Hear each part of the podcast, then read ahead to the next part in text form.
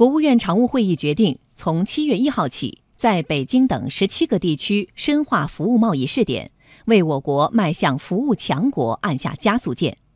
在我国，服务业成为经济发展的主动力和新旧动能转换的主引擎。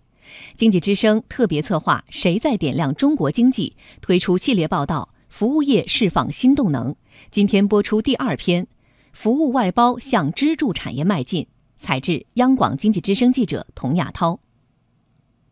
服务外包指的是企业把原本由自身提供的非核心业务流程剥离出来，外包给专业服务提供商。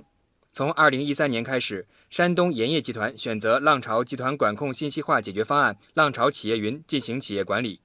集团相关负责人说，这可以为集团节省一大笔费用。如果我们自己做的话，我们可能需要安排。呃，五到六个人，我们需要有场地、有设备，需要用电，还有需要环境。你核算了一下子，大概每年能降低费用，仅此一项就一百多万。复旦大学公共经济研究中心主任石磊说：“近年来，制造业服务化的趋势越来越明显。”通过服务外包，能够让企业更加优化资源配置，做我们自己最擅长的事情。那通过把有一部分生产性的环节转化成别人为我们提供生产性的服务，打包以较少的要素来获得更大的效果。随着中国不断扩大对外开放，服务外包企业走出去的步伐不断加大，尤其是一带一路沿线发展空间广阔。北京七星蓝图科技有限公司首席执行官孙必勇说。我们在人工智能以及移动支付等很多电子商务领域已经走在世界的前列。那么在这个领域里面，实际上还没有一些全球化的标准。我相信这是中国的机遇。商务部数据显示，二零一七年我国企业承接服务外包合同额超过一点二万亿元人民币，执行额八千五百零一亿元，同比增长超过百分之二十。服务外包产业占我国 GDP 总量的百分之三点九，增长势头迅猛。商务部研究院国际服务贸易研究所所长李俊说。一个产业的产值占 GDP 的比重超过百分之五，就是支柱性产业。中国服务外包离支柱产业不远了。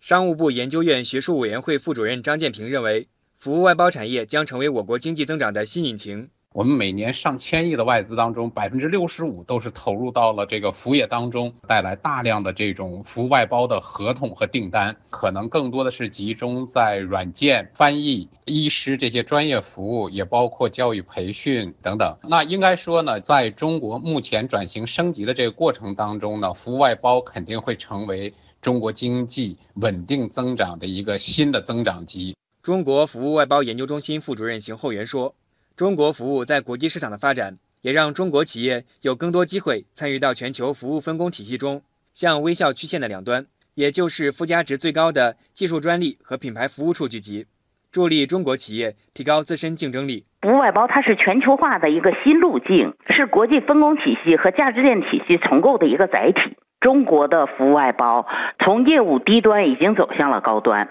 不仅去给人家做低端的外包，做一些简单的呼叫中心、数据录入。现在我们是真正的在向这个产业的核心位置发起攻势。